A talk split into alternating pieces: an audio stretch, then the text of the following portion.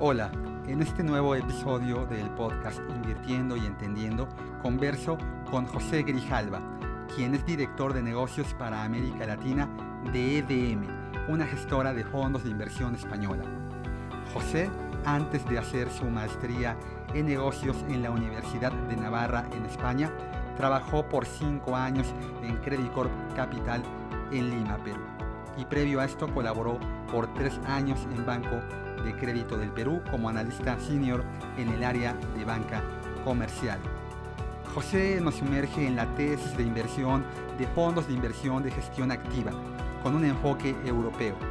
Y durante una hora de una muy interesante plática abordamos temas como el perfilamiento de inversión, la diversificación de carteras de valores y la educación financiera, entre otros. No te olvides de compartir y calificar este podcast en la plataforma de audio donde lo escuchas, o bien en YouTube, donde también se puede ver. Bienvenidos. Entender para invertir. Hola, ¿qué tal? De nueva cuenta, bienvenidos a el podcast Invirtiendo y Entendiendo de Rankia México, la comunidad financiera en castellano más grande del planeta. Y tengo el gusto de poder platicar con mi querido José Grijalva, director de negocios para América Latina de EDM. José, ¿qué tal? ¿Cómo te va? Muy buena tarde. Buenas tardes, Edgar. Qué gusto estar aquí contigo. Muchísimas gracias por la invitación. Increíble, qué bueno. Por fin se nos hizo porque ya tenía rato que nos estábamos correteando, ¿no? Y el tema de agenda no nos lo había permitido, ¿verdad? Sí, mira que justo este semestre ha sido bastante movido. En la oficina hemos estado de viaje, hemos visitado Perú, Chile, Colombia, Uruguay, Miami. Entonces, pues cada vez que platicábamos siempre estábamos un poquito lejos, pero por suerte ya estamos aquí con gusto, con muchísimo gusto de platicar. Sí, no hay plazo que no se cumpla y ahí nos llegó la hora. Tú, tú eres un ciudadano del continente, José, porque tú eres peruano, trabajas para una entidad española también cursaste parte de tu formación académica en España y actualmente vives en México, ¿no? Sí, en efecto. Soy peruano, trabajo para una empresa española, pero trabajo desde la oficina de México. Y como dices, eh, pues hice mis estudios, mi maestría en, este, en España, en la Universidad de IESE, y además un año más o menos viví en Miami. Entonces sí he vivido me ha tocado conocer un poquito más del bagaje cultural de varios países. Ya, ya, y eres ingeniero industrial. Fíjate que no eres el primer ingeniero industrial que, que, tenemos aquí en, en, el podcast. De hecho, uno de, uno de mis directores con el que más contacto tuve durante mucho tiempo y actualmente no, no trabajo con él, y también estuvo en el podcast Juan Musi, este, él, él es ingeniero industrial y bueno, pues luego se fue involucrando en el mercado de valores y me parece que es muy común que la gente con tu perfil académico acabe en esto. Pero a ti, ¿cómo fue que te llegó la inquietud por eh, involucrarte en el tema de inversiones y profesionalmente? ¿Cómo, fue esta curva? ¿Cómo, ¿Cómo te llevó la ingeniería industrial hacia eh, el mercado de valores? A ver, sí fue una trayectoria interesante, porque como tú bien dices, soy ingeniero, me apasionaban las matemáticas desde niño, y entonces dije, tengo que estudiar algo ligado a los números. Eh, para esto me gustaba mucho la parte de, disposición de planta, me, gustó la parte mecánica, de, química, pero la formación industrial en Perú, al menos en la universidad en la que yo estuve, eh, te daba una educación muy holística. Entonces, si bien es cierto, llevé termodinámica y algunas otras cosas que ya no, no puedo casi ni pronunciar, eh, también tuve algunos estudios en marketing, en contabilidad, entonces sabía de todo un poquito, ¿no? Y, yo empecé trabajando en banca comercial, o sea, lo que hacía era básicamente era la gestión de cuentas de empresas en Perú. También pasé un tiempito por el área de créditos, entonces tenía que analizar los balances de, los, de, los, de las empresas para ver si es que eran candidatos a obtener un, un crédito. Y luego eh, me fui metiendo al mundo de inversiones, justo se, gestó eh, la banca de inversión del grupo en el que yo trabajaba y me llamaron, me, llamaron para, para yo formar parte del equipo aunque no tenía mucho conocimiento. O sea, había empezado ya a empaparme un poco porque recuerdo muy claro que tuve una conversación con, con un empresario y me preguntó algo del mercado de capitales que, con lo cual yo no estaba tan familiarizado. Entonces dije, ah, no me pueden pillar con una pregunta que no, que no, este, que no conozca muy bien, ¿no? Entonces empecé a empaparme, pero claro, no tenía la formación para ello. Pero luego me invitaron a formar parte de este equipo, eh, con mucho gusto lo acepté, era un reto, alguna novedad para mí, como te digo, tuve que meterme un diplomado, estudiar para el CFA, porque pues mi conocimiento no, no estaba ligado al mundo de inversiones. Pero sí puedes aplicar la ingeniería en todo lo que desarrolles. Porque, a ver, por un lado, cuando uno evalúa una empresa, por ejemplo, pues hay, números, hay que hacer eh, los flujos descontados y demás. Y además, dependiendo qué, qué empresa evalúes, pues está muy ligado a, lo que has visto en algún momento, ¿no? siempre hay un proceso de producción o, también hay un proceso de marketing, entonces, pues digamos que no es nada ajeno, ¿no? Y al contrario, a veces suena muy interesante, por ejemplo, cuando uno evalúa una empresa como ASML, que es una compañía que produce las máquinas con las cuales se hacen los chips, pues entender un poquito de lo que viste muchos años atrás, pero que al, menos tienes un eco en la cabeza, ¿no? del recuerdo de los estudios. Sí, es muy importante entender en qué inviertes y el sector y también la región y también la dinámica del mercado. Y en este caso, para un ingeniero que ya tiene experiencia en este tipo de escenarios, pues lo ayuda mucho, ¿no? Además, el bagaje matemático en gestión patrimonial, pues eh, eh, ayuda bastante. Y, y no tiene que ver con que alguien que no sepa matemáticas no pueda permitirse aprender a invertir. Pero alguien que sabe matemáticas, le es más sencillo aprender a invertir. Y en tu caso, ¿cómo fue esta curva formativa, José? ¿Cómo empezaste a invertir? ¿Cómo se ha ido transformando, José, a lo largo del tiempo? ¿En qué empezó invirtiendo cuando eh, aterrizó en el mundo de las inversiones? A ver, de hecho, mi primera inversión fue antes de entrar al mundo de inversiones. Eh, y es una anécdota muy curiosa porque eh, yo estaba en el banco y recuerdo que un día me llama mamá y me dice, oye, tú que estás en el banco, ¿cuándo te saldría un crédito para un crédito hipotecario? Pues le digo, no sé, más o menos la tasa debe estar en, digamos, pongámosle un 8%, ¿no? Debe ser 8, pero por ser colaborador, pues probablemente un poco menos. Me dice, muy bien. Debido a que no te he visto ahorrar e invertir mucho, ¿qué te parece si inviertes en, un terreno que, que, hemos visto con tu papá? Pues yo le dije, bueno, a ver, déjame hacer un, echar unos números, ¿no? A ver cuánto puedo pagar y demás. Y entonces mi primera inversión fue un pequeño terreno en una provincia de Lima. Entonces, ese fue mi, primer, mi, primer, mi primera inversión, ¿no? De largo plazo. Eh, ¿Qué edad tenías? Ahí tenía 24, 25 años. Fue, yo empecé la carrera profesional a los 22 años, terminé la universidad y empecé a trabajar. Y, y digamos, mi mamá siempre ha sido muy, o digamos, muy sencilla. O sea, sí ha generado patrimonio y demás, pero siempre ha sido muy sencilla. Entonces ella me decía, oye, te veo gastando aquí, te veo gastando allá, nos has invitado a un restaurante, ¿estás ahorrando? Entonces le dije, bueno, sí, estoy ahorrando, ¿no? Y estás invirtiendo mira, mi mamá me está dando muchos consejos, muy sabia ella. Y entonces me dijo, bueno, ¿qué te parece si te invito a hacer tu primera inversión? Y así fue, fue mi primera inversión en este, este terreno.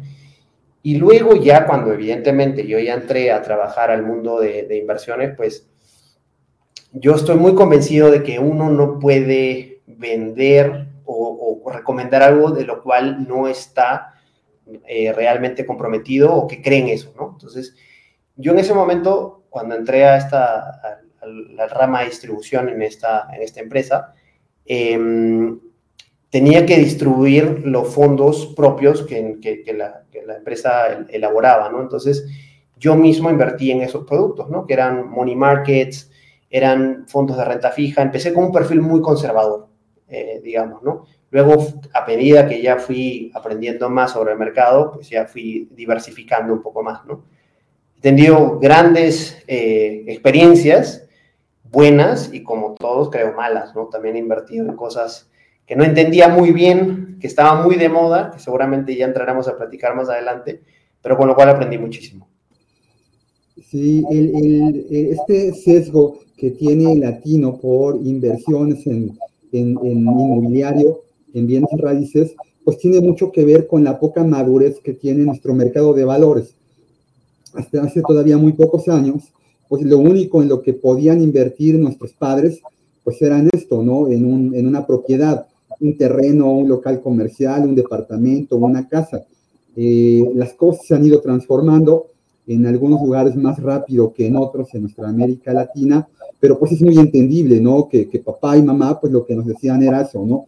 Si tienes algo ahorrado, pues lo que hay que comprar son eh, varillas, eh, ladrillos o pedacitos de tierra, pero, pero ha cambiado esto. Y, y ahorita que platicabas de que el poder del autoconvencimiento al momento de involucrarte en la gestión comercial de lo que sea, no importa qué te dediques a vender, pues tiene que ver con eso, con que tú estés convencido de que lo que estás vendiendo es funcional ahí, ahí eh, yo, yo, quiero acudir a, a, a, Taleb, ¿no? Taleb, nació Nicolás Taleb, que, que habla de esta parte del skin in the game, ¿no? O sea, no, él dice, no le preguntes a la gente en qué invertir, pregúntale en qué está invertido. Y ahí la, la, labor comercial, pues involucra mucho esto, ¿no? Yo le puedo decir a una persona, invierte en algo cuando yo no lo entiendo o no me hago parte de, de él, ¿no? Es importante involucrarse en esto. Los romanos por ejemplo, cuando construían un puente, llevaban a quien lo construyó con su familia a vivir abajo del puente una temporada, ¿no? O sea, si el puente no estaba bien hecho, el cuate que lo había construido, pues se jugaba el pellejo y el de su familia. Y, y, ahorita que hablabas de esta parte de, bueno, pues yo estoy involucrado, no nada más en lo que vendo, sino en lo que invierto, pues me parece fantástico. Pero actualmente José Grijalva, ¿en qué invierte? ¿Cómo se diversifica? ¿Qué perfil tiene? ¿Conservador, moderado, agresivo? ahora tengo, gracias por la pregunta, sí tengo un perfil agresivo. Eh, de hecho, creo que, que, estoy en la edad en lo que todavía puedo arriesgar, pues, pues entonces arriesgo.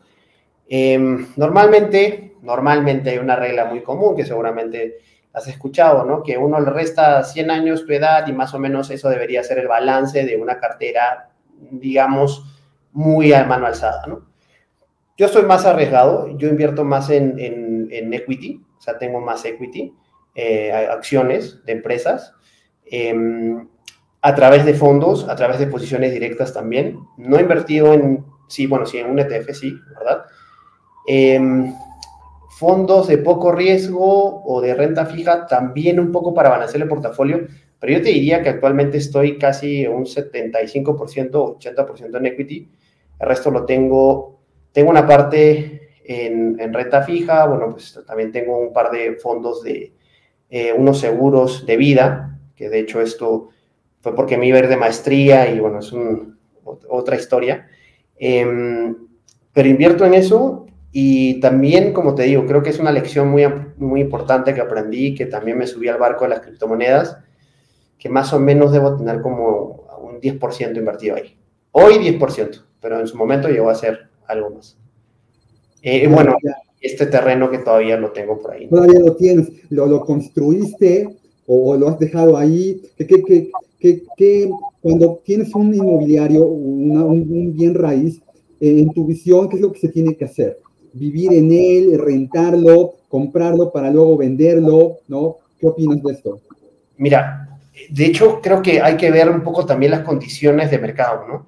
Yo encuentro que, por ejemplo, aquí en México hay fantásticas oportunidades, pero si es que siempre y cuando tienes el dinero, porque las tasas de interés son, suelen ser muy altas, o sea, comparado con los países en los que he vivido, pues las tasas son muy altas, ¿no? En términos generales, yo creo que lo mejor o lo más rentable podría ser comprar algo para luego rentarlo y generar flujos. Ahí la magia es, es generar flujos, ¿no? En mi caso, yo no lo, no lo desarrollé, sino que simplemente esperé a que, a que suba un poco el precio. Todavía lo tengo, eh, ese sí, pero en un momento sí hice también otra inversión en, en una oportunidad que se dio de, de, un terreno, pero lo compré cuando se revaluó muchísimo. O sea, fue una oportunidad, la verdad. Entonces, ¿yo por qué no lo he desarrollado? No porque no quisiera, sino que digamos que ahorita Perú está en un momento, una situación un poco compleja. Eh, yo lo compré cuando era un proyecto que estaba gestándose, por eso que me salió más barato. Hoy ya se revalorizó, pero creo que tiene un poquito más de potencial cuando las aguas se calmen, ¿no? Pero en general, yo creo que una buena práctica es comprar un inmueble para alquilarlo y generar rentas. Claro, obtener un ingreso pasivo, lo que mucho, mucha gente quiere, sobre todo ya en la curva final de la vida eh, de, las personas, tener un, un, bien raíz que nos permita recibir una renta como si fuera un, un sueldo, ¿no? Que venga a complementar eh, el flujo de pensión que, que tenemos. Y en tu caso, que ya has visto una fotografía de diferentes países en América Latina, eh, ¿en dónde está posicionado México contra el resto de, los países en materia de gestión patrimonial eh, en el mercado de valores estrictamente? Estamos por arriba de la media, estamos ahí un poquito igual, siempre escucho mucho hablar de que Chile pues nos aventaja y Brasil no se diga, ah, es cierto, ¿no? Perú, ¿dónde está con respecto a México? A ver, yo creo que en gestión patrimonial, pues evidentemente creo que México tiene muchísima riqueza, pero también es donde encuentro mayor disparidad de riqueza. Yo creo que el símil podría ser un poco Brasil, porque hay mucha riqueza, pero también hay pobreza. Em, en cuanto a términos de, de, desarrollo de mercado, yo creo que, que quien va un poco más rezagado es Perú y Colombia. Chile sí está más desarrollado el mercado, pero veo a México bastante bien. El único problema, que, bueno, oportunidad o, problema, como lo quieras ver, es que aquí no se puede ahorrar en dólares, ¿no? Entonces siempre tienes que estar eh, eh, invertido en pesos y eso te puede jugar a favor o en contra cuando haces una inversión. Pero en términos generales, veo que el mercado mexicano se ha desarrollado mucho. O sea, tienes un jugador, jugadores muy importantes como las Afores. Por suerte, Aquí no hubo retiros, por ejemplo, en Perú sí hubo, y ese dinero que era pensado para el retiro, pues ya se gastó, y se gastó en muchos casos en televisores, no se gastaron en entradas al mundial, porque en Perú no fue, pero sí se gastó en cosas muy banales, que no, que muy efímeras, ¿no? Entonces, creo que ahí se hizo un daño bastante fuerte al, al sistema de pensiones. Lo mismo pasó en Chile, y ahora yo creo que una pregunta que también me gustaría hacerte, pues, pues tú conoces más el mercado mexicano, también es cómo vemos la educación financiera, porque yo creo que en muchos países de los que, de los que he visto, eh, para la clase retail, eh, como, como nosotros, digamos que no hay tantas opciones, o si las hay, son acotadas o son muy caras, y en general en algunos países encuentro que hay cierto miedo a ahorrar o a invertir. Eh, invertir sobre todo, ahorrar, pues quizás no, pero dicen lo guardo mejor debajo del colchón a que se lo dé una institución y Dios sabe qué podría pasar. Entonces, creo que si bien es cierto, hay una democratización muy interesante en toda la región de las inversiones, pero creo que, por ejemplo, aquí sí encuentro que algunos, algunas personas aún tienen un poquito de miedo a, confiar en algunas casas. Em, sí, pero sí he visto con mucho, con mucho este, alegría que cada vez es más fácil invertir, ¿no? O sea, por ejemplo, en Perú hay algunas aplicaciones que con 10 dólares ya puedes invertir. Aquí vi hoy día una que también con 100 pesos puedes invertir. Entonces, uno puede ir empezando de forma relativamente fácil, pero la idea, creo, es que, falta desarrollar ese, y es una gran labor que estás haciendo, te agradezco también por tu, labor, em, es de brindar mayor educación al ciudadano de a pie, ¿no? A, la mayoría de personas.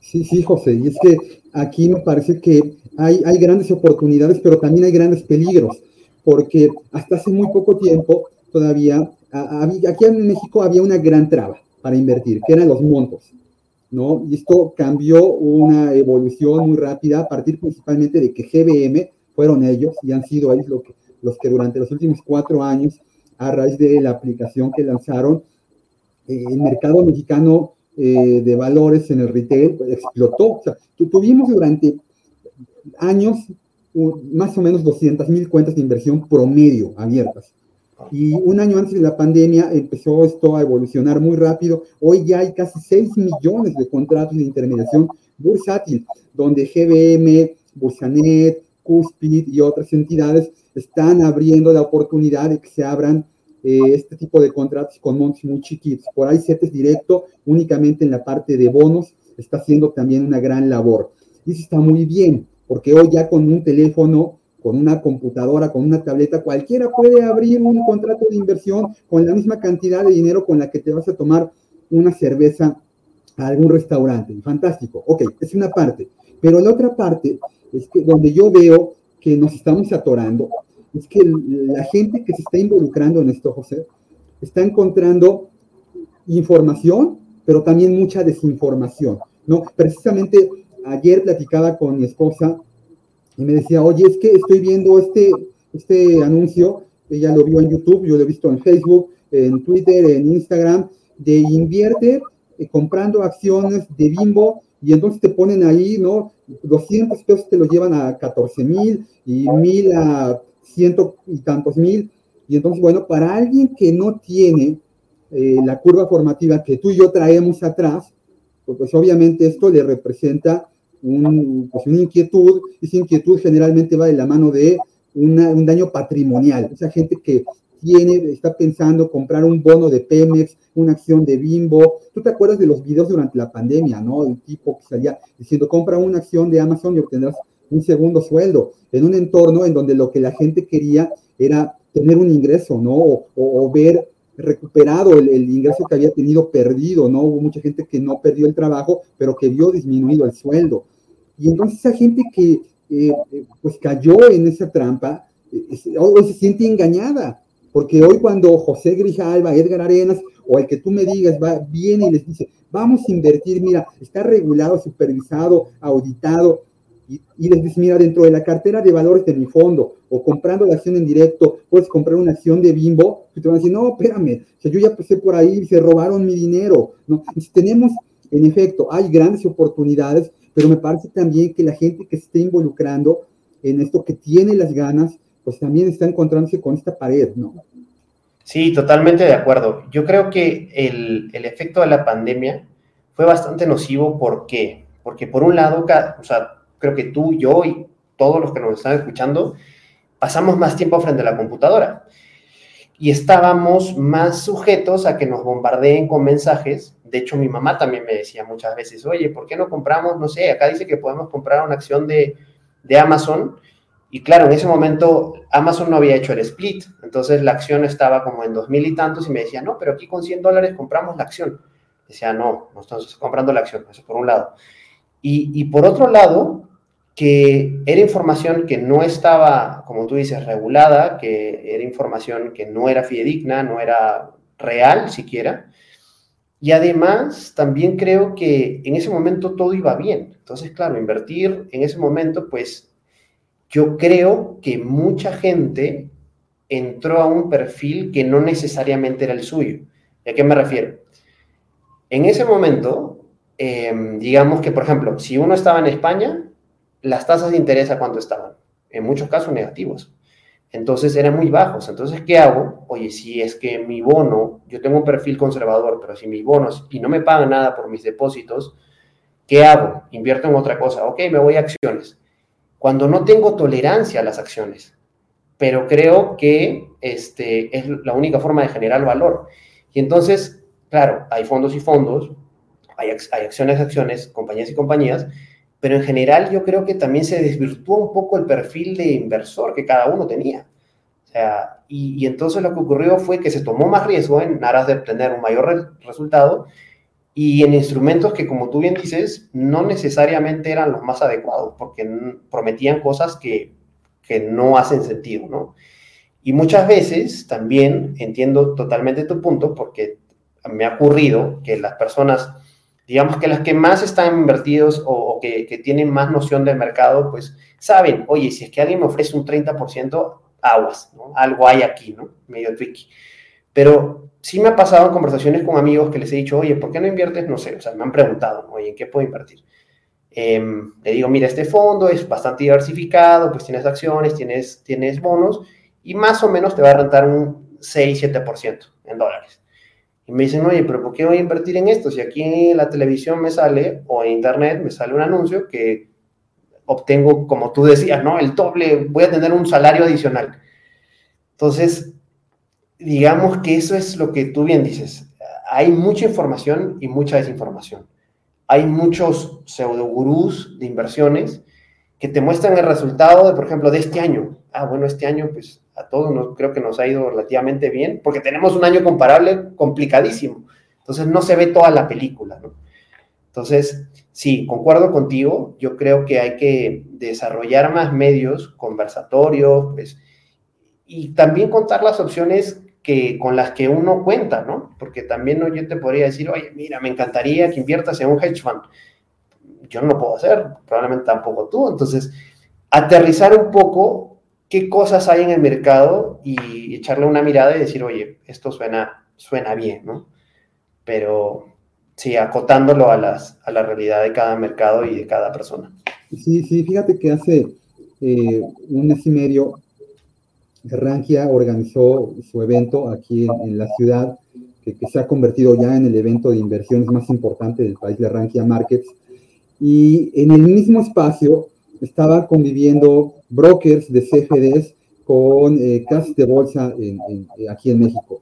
Teníamos expositores eh, hablando de análisis técnico eh, y había, estaba la gente de la MIC, con Bolsa Mexicana, Viva todos cabíamos en el mismo lugar. todos tenemos la posibilidad de vincular al inversionista con el mercado, pero siempre y cuando le digamos a qué se está metiendo, ¿no? Y aquí creo que hay que recalcar que no existen malos activos de inversión.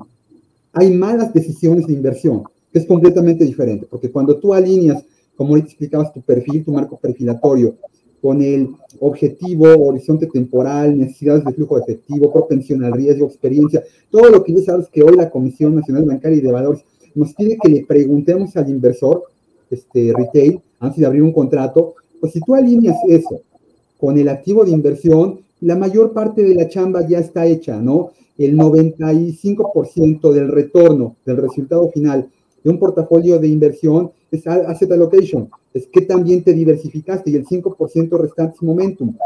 Cuando tú alineas esta parte, tu marco perfilatorio, con, tu, con tu, los activos que hay, pues, pues ya, ya, ya llevas una gran ventaja. En tu experiencia, ¿qué, qué, características son, eh, José, las que debe de tener un inversionista? ¿En dónde se debe de recargar para formarse?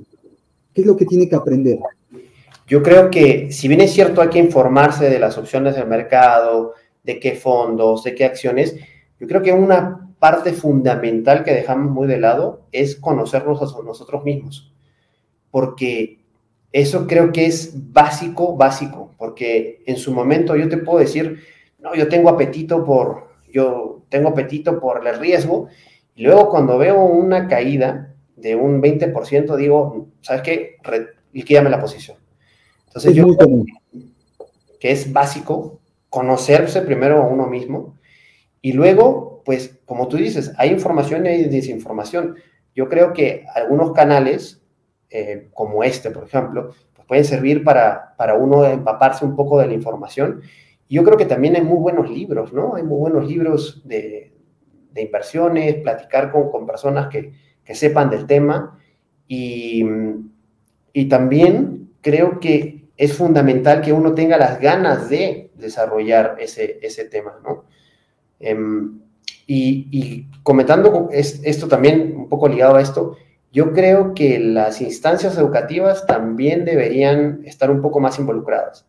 En, Perú, por ejemplo, hace unos días leí una noticia que ya se había aprobado un proyecto de ley para que se enseñe finanzas personales o educación financiera, al menos los primeros pasos, desde los colegios. Entonces, yo creo que eso es fundamental. O sea, y, eso es un punto que, que tú, cuando tú, tú has visto la docencia, y, creo que también, pues, eh, fomentar el interés con los, con los mismos alumnos, ¿no? Con los mismos chavos que desde pequeños pueden empezar a hacer sus primeros pininos.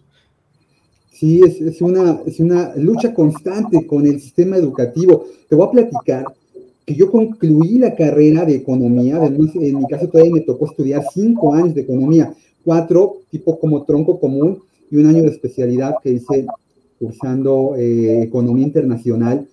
Y cuando yo concluí, a ver, día que yo me puse la toga y el birrete, yo no sabía absolutamente nada del mercado de deuda o de capital, nada, nada. O sea, estudié economía, una entidad en México, el IPN, que tenía una carga de economía muy política, ha ido transformándose todo, ¿no? Pero bueno, esto es muy reciente. Y, y ahorita que tú hablabas de esta parte de la introspección, me parece que ahí hay que trabajar muchísimo con el inversionista, porque lo definiste perfecto. El inversionista puede conocer un activo de inversión, pero no se conoce al mismo. Es una fórmula fantástica para que haya un daño patrimonial en su, en su gestión. ¿no? El inversionista tiene primero que entender qué, a qué puede, a qué puede, en qué puede involucrarse y en dónde le va a costar trabajo. Y si te cuesta trabajo, no te metas. Es de la idea de que si algo no te deja tranquilo en tu portafolio de inversión, pues entonces no tienes por qué estar ahí, porque puedes acabar teniendo un retorno muy aceptable, pero si por la noche te estás mordiendo las uñas por saber el día de mañana eh, cómo va a acabar tal acción o para dónde se va a mover el tipo de cambio, pues la, la, inversión está cumpliendo con una de sus funciones principales, que es generarte tranquilidad. porque para eso invertimos, ¿no? Eh, pues nos gusta hablar de retornos, y para los que estamos un poquito más involucrados en esto, hay muchos tecnicismos en los que nos podemos eh, hablar, pero la parte más, la parte esencial de la inversión es que la gente que hoy está poniendo dinero en un fondo de EDM o de quien sea, tiene como objetivo hacerle su fiesta de 15 años a su hija, eh, comprarle la casa de descanso a su esposa que, que soñaron, este, irse de jubilación eh, sin estarse mordiendo las uñas. Oye, y en lo que invertiste no te permite, ¿no? Este, eh, tener ese sueño, ese objetivo, eh, pues mejor, mejor búscale por otro lado. Aquí, este, José, EBM, e que es una gestora muy grande en España, es una gestora que está en Barcelona, me parece, ¿verdad? Llega a América Latina y empieza a trabajar sobre todo con, con las instituciones, con las gestoras de fondos de inversión, con los bancos, hoy ya hay arquitectura abierta es muy sencillo, ¿no? Este, hacer todo esto que cuando yo empecé en este negocio hace 20 años. ¿Cuáles son los retos de, de, EDM? ¿Cuáles son los retos de una gestora extranjera aquí en México? Perfecto. Mira, como EDM gestionamos 4 mil millones de dólares, más o menos. Y creo que el reto más importante es que los inversionistas giren a mirar un mercado tan importante como el europeo. ¿Y por qué te digo esto? Porque claro, en Sudamérica en general y Latinoamérica, pues solemos mirar hacia arriba y en muchas ocasiones se piensa que mirando Estados Unidos ya tengo el abanico y el espectro cubierto de, del mundo de acciones y no, no necesariamente es así. En, en, Europa encontramos compañías fantásticas, compañías que son líderes globales, que pueden ir tú a tú con, con empresas americanas, que yo voy a cambiar mi benchmark, o sea, yo ya solamente voy a, voy a compararme contra el mercado americano. Entonces le decía, o sea, está dejando de, de lado mucho, mucho, mucho valor, ¿no? Como, como te digo, en, nuestro caso es eso, es que, que, el inversor vea que hay mucho valor en Europa, puntualmente también en España, hay compañías fantásticas. Entonces, yo creo que ese es el reto para, para nuestro lado institucional, ¿no? Nosotros, de lo que gestionamos, el, grueso es clientela privada de la clase wealth, eh, los high network, perdón, y nosotros desde aquí, desde México, nos encargamos del mundo institucional. Entonces, suele pasar eso, que hay mucha, eh, sobre, normalmente una sobreexposición a Estados Unidos, mercado, hay un home bias importante también, porque dicen, ok, si yo soy una gestora latinoamericana, pues voy a mirar muy bien qué tengo aquí cerca, ¿no? Y, y dejo de mirar otros mercados interesantes y fantásticos como, como el europeo, ¿no? Claro, ¿y qué, puede aportarle a un inversionista a Europa que no le aporta a Estados Unidos? Por ejemplo, si hablamos de lujo, dime una empresa de lujo, de lujo que sea de Estados Unidos. Pues no la hay. Estaba Tiffany y Louis Vuitton, una empresa eh, europea fantástica, compró Tiffany, que era la única marca de lujo de Estados Unidos, la compró con lo que generaba en un, en un solo año. Entonces, dejas, por ejemplo, ese sector. Tienes farmas espectaculares, como por ejemplo Novo Nordisk, que creo que todo el mundo lo ha escuchado por aquí, también, porque pues lanzó el primer producto aprobado por la FDA para combatir la obesidad. Entonces ya te imaginarás que hay muchísima, muchísima este, gossip por, la, por la compañía. Entonces, deja sectores que no están del todo cubiertos quizás en, en Estados Unidos y también compañías, como te decía, ¿no? Hace un momentito comenté lo de ASML, que es la compañía que fabrica las máquinas para producir chips. Entonces, gracias a esa compañía estamos tú y yo conectados, porque probablemente los chips con los que se hicieron tu computadora o la mía o tu celular, pues no se hicieron con, con chips europeos, pero sí se hicieron con las máquinas de ASML. Entonces, ahí la importancia de, de poder mirar y encontrar compañías fantásticas de extrema calidad. Y como te decía, que son los líderes a nivel global, pero solamente que como están en, Europa, pues ya no las miran mucho porque está muy lejos. Entonces yo creo que, que siempre es bueno diversificar y, se puede encontrar valor y, unas gemas en, todos, en todo, todo, el globo, ¿no? Claro, claro. Y, y el inversionista que se está involucrando también, pues tiene la pregunta de por qué invertirse a través de un fondo de inversión y no a través de una acción en directo o un ETF. Sí, es totalmente válido, pero a ver, yo creo que en Estados Unidos la respuesta es distinta.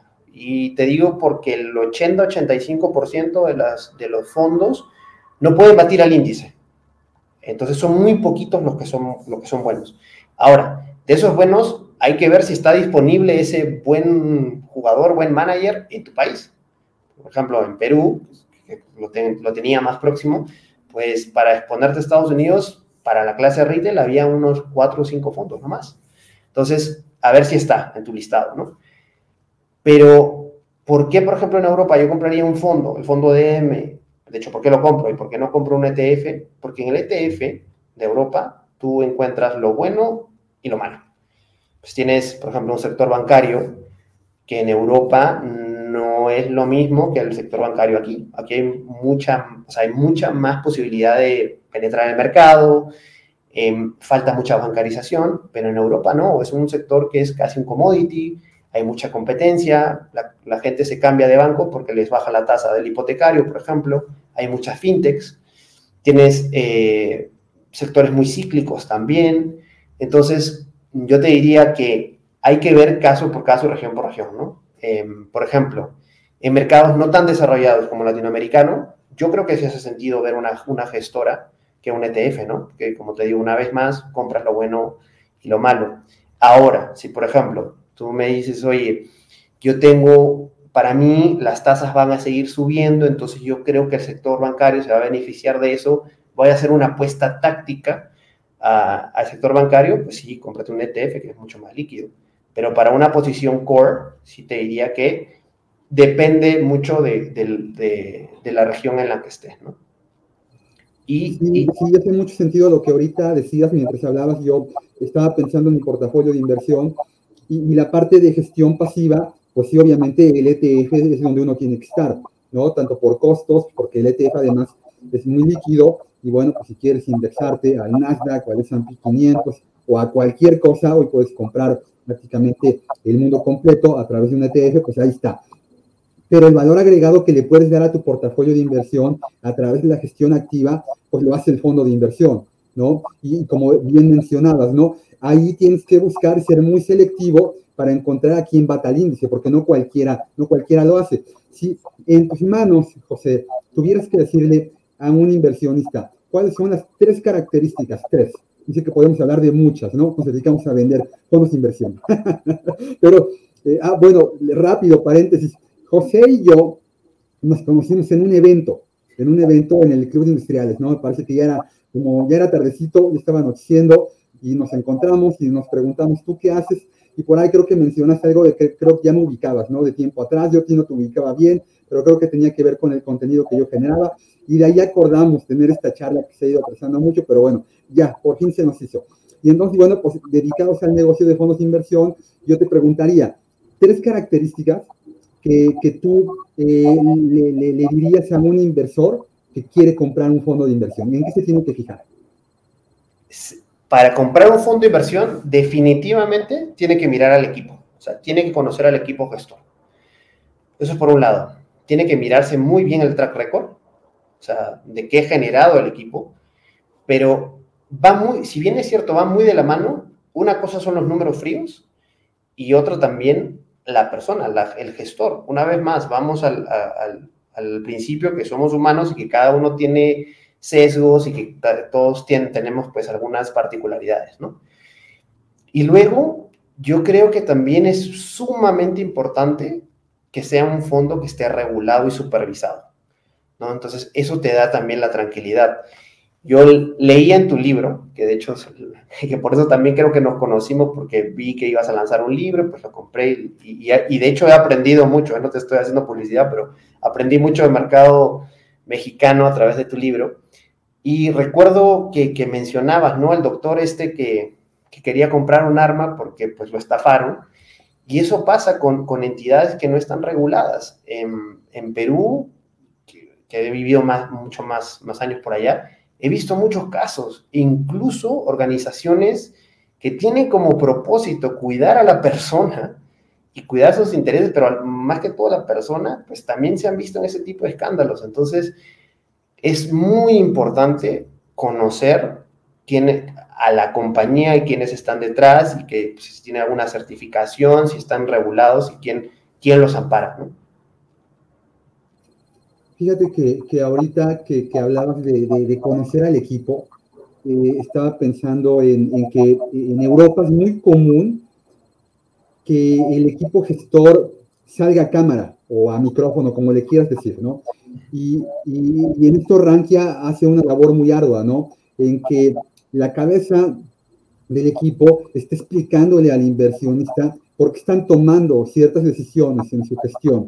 ¿no? Y que escuchen a la persona y que entiendan cuál es la filosofía de inversión del equipo o de la entidad y que esta filosofía, esta tesis de inversión que pueda tener el fondo, empate con la tesis de inversión de, de, del inversionista.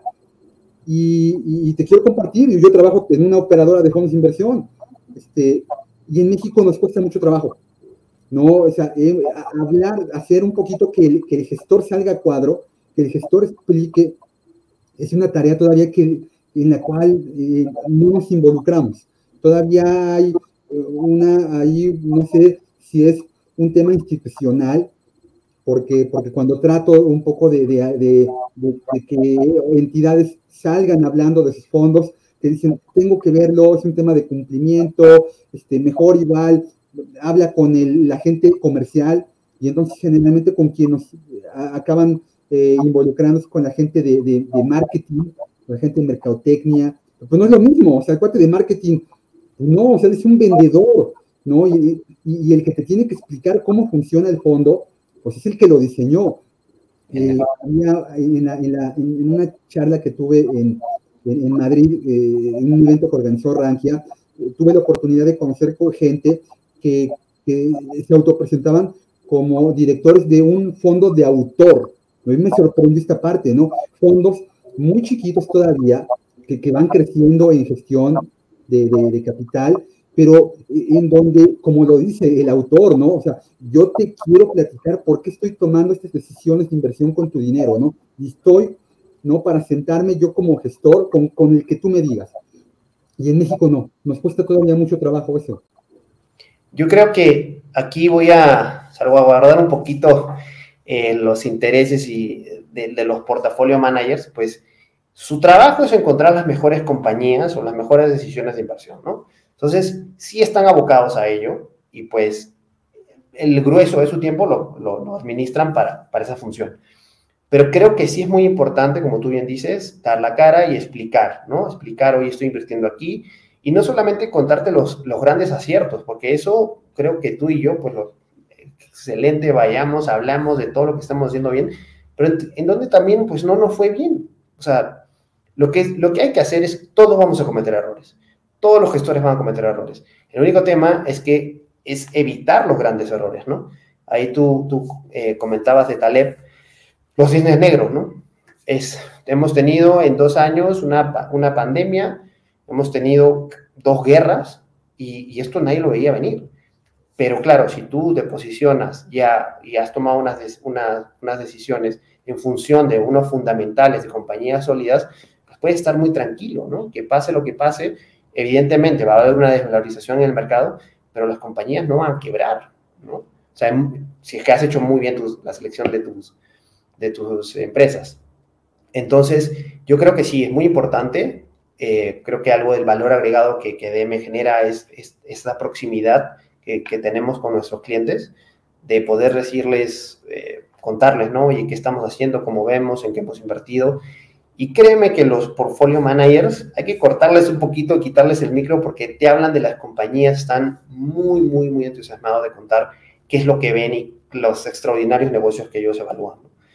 Entonces, esto también del lado de cuando uno quiere tomar una decisión de, inversión a título personal, es, si bien es cierto, vas a conocer al, portafolio manager, también es súper importante mirar la parte cualitativa de, eh, de las compañías, ¿no? O sea, yo creo que un buen equipo directivo o gestor te puede sacar de situaciones muy complejas o también te puede hundir. Entonces, es muy importante conocer a quién está detrás de cada uno de los negocios, ¿no? Eso, eso creo que también es algo fundamental cuando uno quiere hacer análisis de las compañías.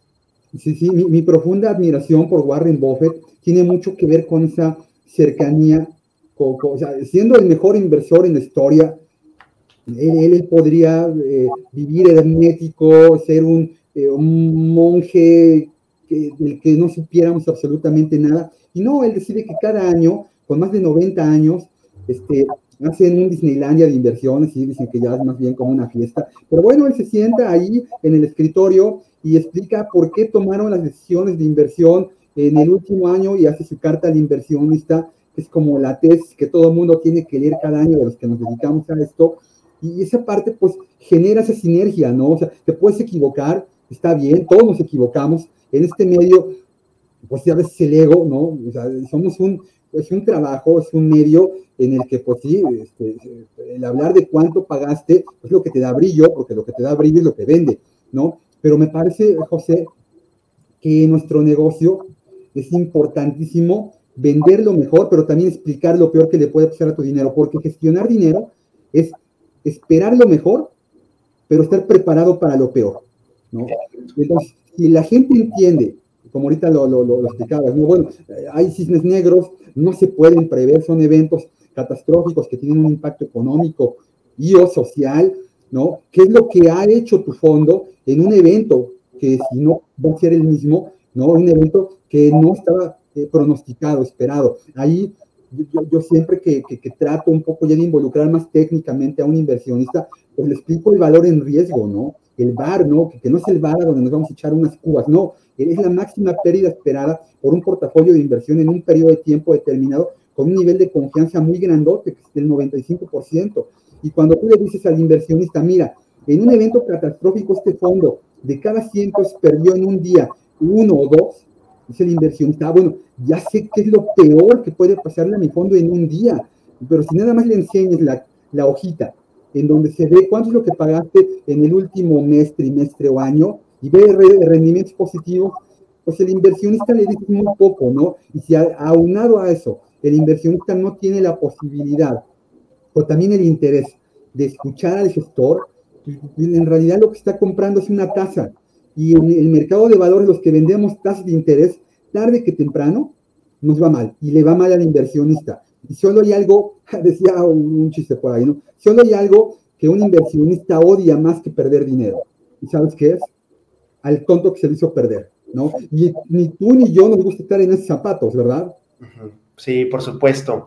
Por supuesto, y yo creo que lo que tú dices es, es básico, ¿no? O sea, si uno, por ejemplo, y, sobre todo si es que hace una apuesta, porque literalmente muchas veces uno mm, puede no invertir, sino apostar. O sea, muchas, salieron muchas criptomonedas no hablemos ni de Bitcoin ni de Ethereum, que son las más conocidas, sino hablemos de los Dogecoin y otro tipo más que no tienen ningún fundamento, salieron por un meme.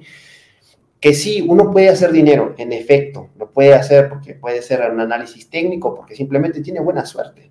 Sí, pero si es que uno no está consciente de que ese dinero lo puede perder en su totalidad, por eso digo que es como una apuesta, eh, pues ahí sí es un grave problema, ¿no? O sea, es, oye, no, que voy a, me voy a jugar em, lo que tengo disponible de mi fondo de emergencia. ¿Cómo vas a hacer eso? O sea, yo creo que un pilar fundamental en las inversiones, a título personal, o sea, mejor dicho, para un inversor eh, a título personal, es la disciplina. O sea, creo que la disciplina paga muchísimo, muchísimo tanto en, la ejecución incluso, en el rebalanceo del portafolio, como en la disciplina de realmente ahorrar e invertir mes a mes. O sea, yo creo que cuando, por ejemplo, me han preguntado, oye, ¿y qué puedo invertir? ¿Cuánto ahorras actualmente? No, nada. Entonces, mira, a nada, simplemente si es que hay alguna, alguna forma de que te puedan descontar de tu cuenta o de tu tarjeta mes a mes, toma esa. O sea, no, no, no hagas, no pienses demasiado qué voy a hacer a fin de mes, dónde lo pongo, no, que te carguen automáticamente. Es un buen fondo, evidentemente, ¿no? Si quieres un seguro. Pero que sí tengas, que te ayuden con esa disciplina que todavía te falta desarrollar, ¿no? Porque creo, como te digo, la magia del interés compuesto es espectacular.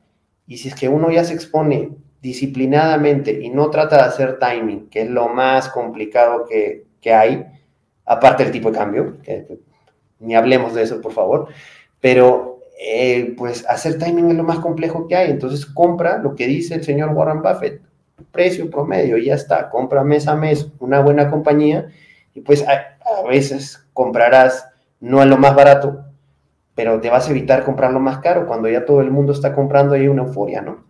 Entonces yo creo que eso es, es clave y cuesta. La disciplina en un mundo en el que cada vez todo es más inmediato, ¿no? O sea, creo que ha habido, y tú seguramente lo has visto muchísimo en, cuando has platicado con, con muchas personas, es cómo ha cambiado el efecto social sobre el mundo de inversiones también. Porque ahora, pues, los más jóvenes quieren, quiero hacerme rico en dos años, si no, pues, esto no sirve. Cuando los que se han hecho ricos han sido muy, muy pacientes, han, han sido muy disciplinados han ahorrado sus 20 años, pero mes a mes comprando y comprando buenas compañías o buenos fondos y ahora ya tienen pues lo que tienen. Sí, sí, sí, porque la constancia, la persistencia es un hábito, ¿no? O sea, esto lo tienes que trabajar. Hay gente que es más propensa a hacerlo, ¿no? Y allá es un tema pues también dopamínico, ¿no? De nacimiento, la generación de la expectativa de los resultados en el largo plazo. Hay gente en la que funciona mejor su cerebro, ya nació así. Pero para la mayoría de todos nosotros, no. posponer, el, posponer el placer, ¿no? Porque el invertir tiene que ver con eso, con, con eh, posponer el consumo. Y lo que nos hace feliz es consumir hoy, no mañana. O sea, ¿por qué me lo voy a comprar mañana si me lo puedo comer, me lo puedo poner hoy, ¿no? Bueno, esto lo tienes que ir eh, ejercitando. Es una actividad que como la educación, pues se mama, ¿no? O sea, esto lo ves en casa, ¿no? Y, bueno, pues se va replicando en la medida en la que lo vas haciendo una y otra vez. Y se puede fallar, pero lo tienes que volver a hacer. Y la inversión funciona exactamente igual, ¿no?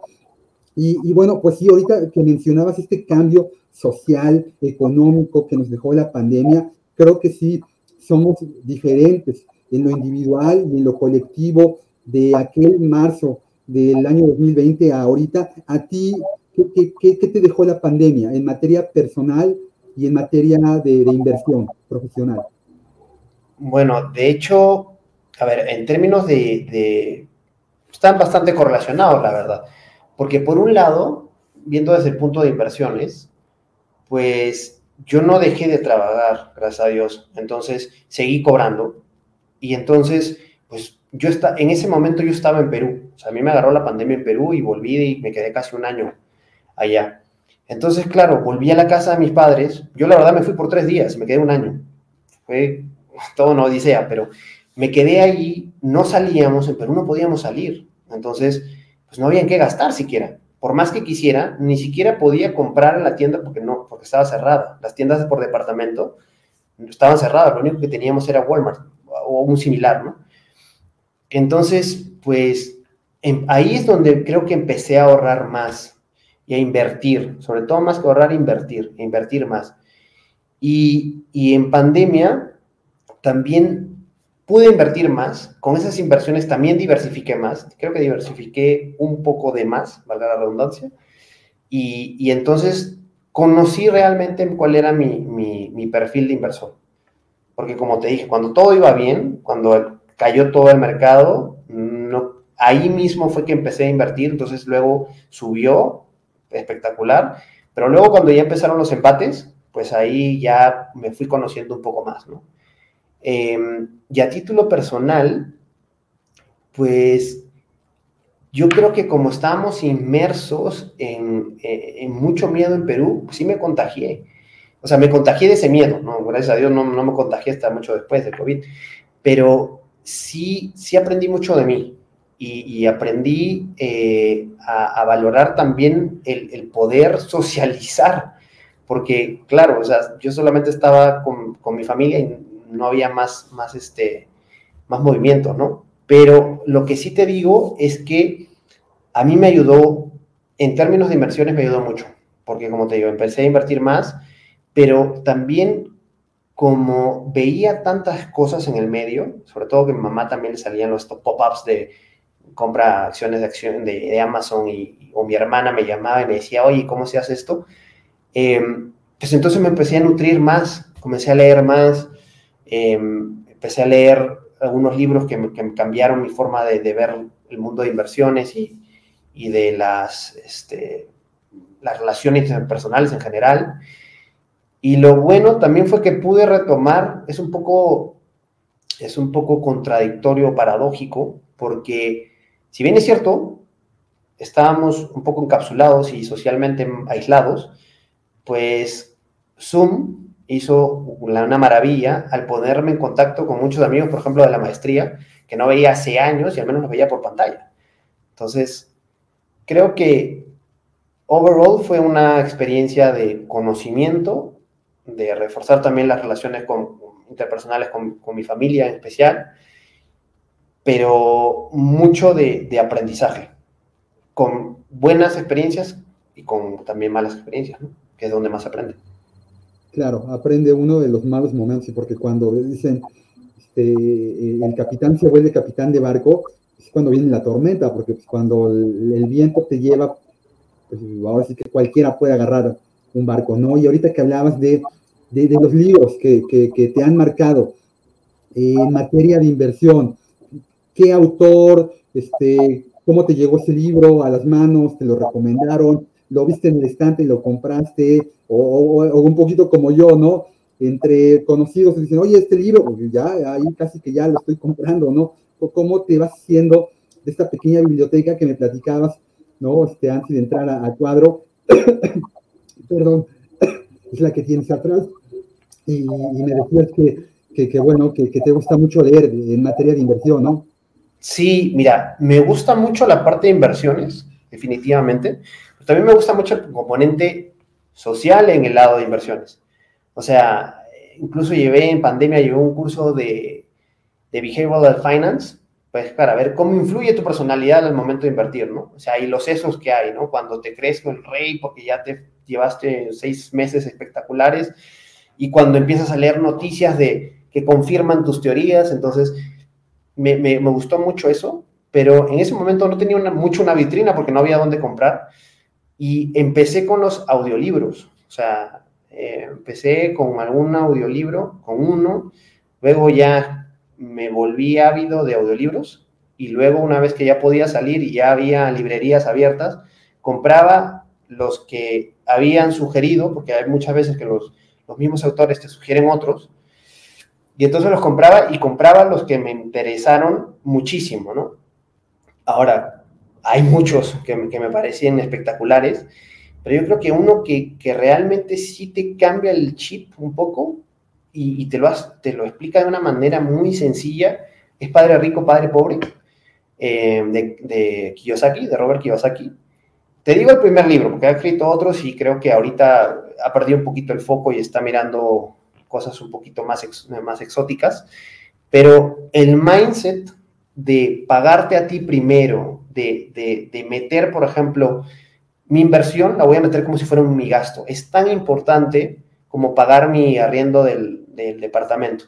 O sea, si es que no pago mi arriendo, pues me botan, me desalojan. Así de importante es invertir pase lo que pase, voy a meter, no sé, imagínate, 100 dólares o lo que quieras tú, sé tus posibilidades, a fuerzas voy a invertir. Ese, ese mindset creo que fue muy interesante. De hecho, me compré totalmente la idea y dije, ok, ahora fuerzas voy a hacer, voy a vivir bajo estas, estas normas. Em, ese me pareció muy, muy bueno. Luego hay uno que se llama Richer, Wiser, Happier que, luego te muestra, creo que son 8 o 10 inversores y los estilos de inversión que, sigue cada uno. Y entonces a veces uno dice, oye, voy a buscar, no sé, al, no sé, por ejemplo, un libro, voy a tratar de hacer yo el mismo Warren Buffett. Cuando te muestra que hay eh, inversores muy conocidos, como Pabrai, que es usted un, un indio barra americano, que lo que hacía básicamente era replicar lo que hacía Warren Buffett. Entonces dices, oye, no tengo que descubrir la pólvora, voy a seguir el modelo de gente exitosa que lo ha hecho bien. Entonces, así no se complicó, hizo una fortuna, hizo un hedge fund. Entonces, también te habla un poco el espectro y cómo, cómo está lo que hay en tu cabeza, ¿no? Y fuera de eso, pues, hay, hay muchos, muchos otros más que si uno está, está haciendo sus, sus, pininos, me gustó mucho uno que se llama Set for Life, em, que lo recomiendo. Está basado en, en, la vida de los americanos, pero que, bueno, si le quitas un poco de cómo es el fondo, los fondos de pensiones allá, pues hay directrices muy generales para todos, ¿no? Y muy ligado a lo que a lo que hemos estado comentando y que me llama mucho la atención de, cómo influye tu personalidad y tus creencias y valores en el momento de invertir y en todo lo que haces, Mindset, que también es de Carol Dewey, creo que es. Sí, ella, eh, ese libro también me pareció muy, muy bueno. Ah, bueno, y, ya para terminar, los de, los de Nassim Nicholas Taleb también son espectaculares. Son densos, algunos, pero muy interesantes. O sea, cuando ya entiendes muy bien el concepto del, cisne negro y lo ves reflejado en la pandemia y cómo te cambió todos los modelos que tú tenías, pues ya como que cala en ti, ¿no? Entonces, hay, hay, creo que hay muchos más que te podría decir, pero esos creo que han sido los que más llamaron mi atención en ese momento. Sí, a Taleb eh, hay que leerlo varias veces. Sí. A mí me costó trabajo, ¿no? Sí, este, es, es ¿no? Este, pero ya que lo haces, le agarras el gusto, ¿no? Dicen que cuando le agarras el gusto a algo, pues es que es bueno. Sí. ¿no? Si lo haces una vez y repites, pues es que sí, ¿no? Hay que ir con las defensas bajas, porque también a los que han estudiado economía o los que hemos hecho la maestría nos dan unos madrazos. Sí, sí, sí, sí, nos agarra cachetadas, ¿eh? Y no tiene empacho, ¿eh? Él en sus entrevistas dice que los economistas servimos para dos cosas, para nada y para tampoco nada. Pero está bien, es un golpe de realidad, ¿no? ¿sabes qué, José? A ver, el economista se ha, eh, nos hemos inculcado esta falsa eh, aura de, que un poquito sabemos de todo, de que lo que pronosticamos se cumple y la gente pues, nos ve incluso con ese un poco de recelo de, bueno, pues esta gente sabe de todo y a, veces este sabe de todo también un sabe de nada, porque tenemos una embarrada de, literalmente de todo. Entonces me parece que sí, hay que hacer un ejercicio, así como hace rato hablamos de introspección, al momento de invertir, pues también al momento de, enseñar a invertir, ¿no? ¿Qué es lo que nos falta? Y aquí en América Latina, tú te has dado cuenta, lo sabes muy bien porque eres un ciudadano del mundo, que, hay grandes rezagos. Y me, llamaba mucho la atención y me gustó mucho esto que, esto que comentabas de que en Perú ya se está evaluando el que la educación financiera se dé desde la educación básica. Ojalá pronto aquí en México tengamos una noticia de este tipo. Y, ya para concluir, mira, se fue rapidísimo el tiempo, ya llevamos más de una hora. Yo te quiero que preguntar para que le digas a la gente que te está viendo, que está escuchando en este episodio, eh, tres consejos, así muy simples, de, qué es lo que tiene que ser un inversionista para que le vaya bien. Perfecto. Lo primero es desarrollar hábitos, creo, que es creo que lo, básico, el pilar básico. Luego empezar ya, porque el mejor momento de invertir fue ayer. Si no fue ayer, pues hoy. Empiecen hoy. Ese sería el segundo. Y el tercero, infórmense, pregunten. O sea, yo creo que si nos preguntan a ti, Edgar, o a mí, encantados de responder.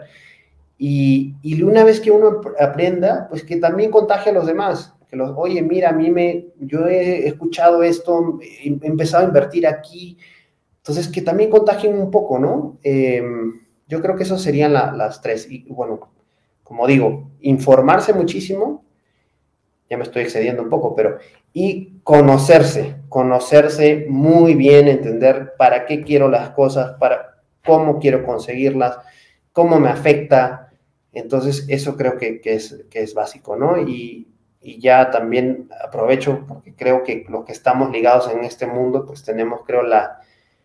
Deberíamos tener esa inquietud de al menos impactar en nuestro ecosistema lo más próximo, ¿no? Yo, yo creo que, que al menos yo trato de hacerlo lo más que puedo. Yo no veo gestión patrimonial, yo como te comentaba, yo veo distribución de fondos, desarrollo de negocio, pero claro, como estoy metido en este, en este mundo, pues inculco lo más que puedo a mis amigos a, a que, que inviertan algo, que prueben, aunque sea, ¿no? Y, por ejemplo, a mi sobrino este año, y ojalá que me escuche, no le voy a regalar lana, ni le voy a regalar un regalo. Ya le he dicho que ya se abrió su cuenta en una plataforma de Perú que le voy a dar lana, pero para que se compre una acción o una ETF, lo que le guste. Hasta ahorita ya le echo ojo a, Amazon y a Google que me estuvo preguntando. Pero entonces eso, como inculcar un poco a, ese camino, ¿no? Súper, pues qué afortunado tu sobrino. Y ojalá le vaya bien en su inversión. Con un tío como tú, pues seguramente, seguramente sí le va a ir bien. Mi querido José Grijalva, director de negocios para América Latina de EDM. Te agradezco mucho que hayas participado aquí. Rankia es y será siempre tu casa. No, muchísimas gracias Edgar, ha sido un placer. Nos debemos un café para que, como te dije, me, firmes el libro, que para esto, como te digo, aprendí mucho del mercado mexicano gracias a, tu libro. Muy interesante, muy sencillo, easy going para entender y, y ha sido un placer. Así que te agradezco muchísimo el espacio. Muy bien, ya nos lo tomaremos, este, José. Esto ha sido un episodio más de Invirtiendo y Entendiendo, el podcast de Rankia, y les deseo, como siempre, que tengan felices inversiones. Hasta pronto. Hasta luego. Gracias. No olvides suscribirte al canal para apoyarnos y enterarte de los próximos contenidos.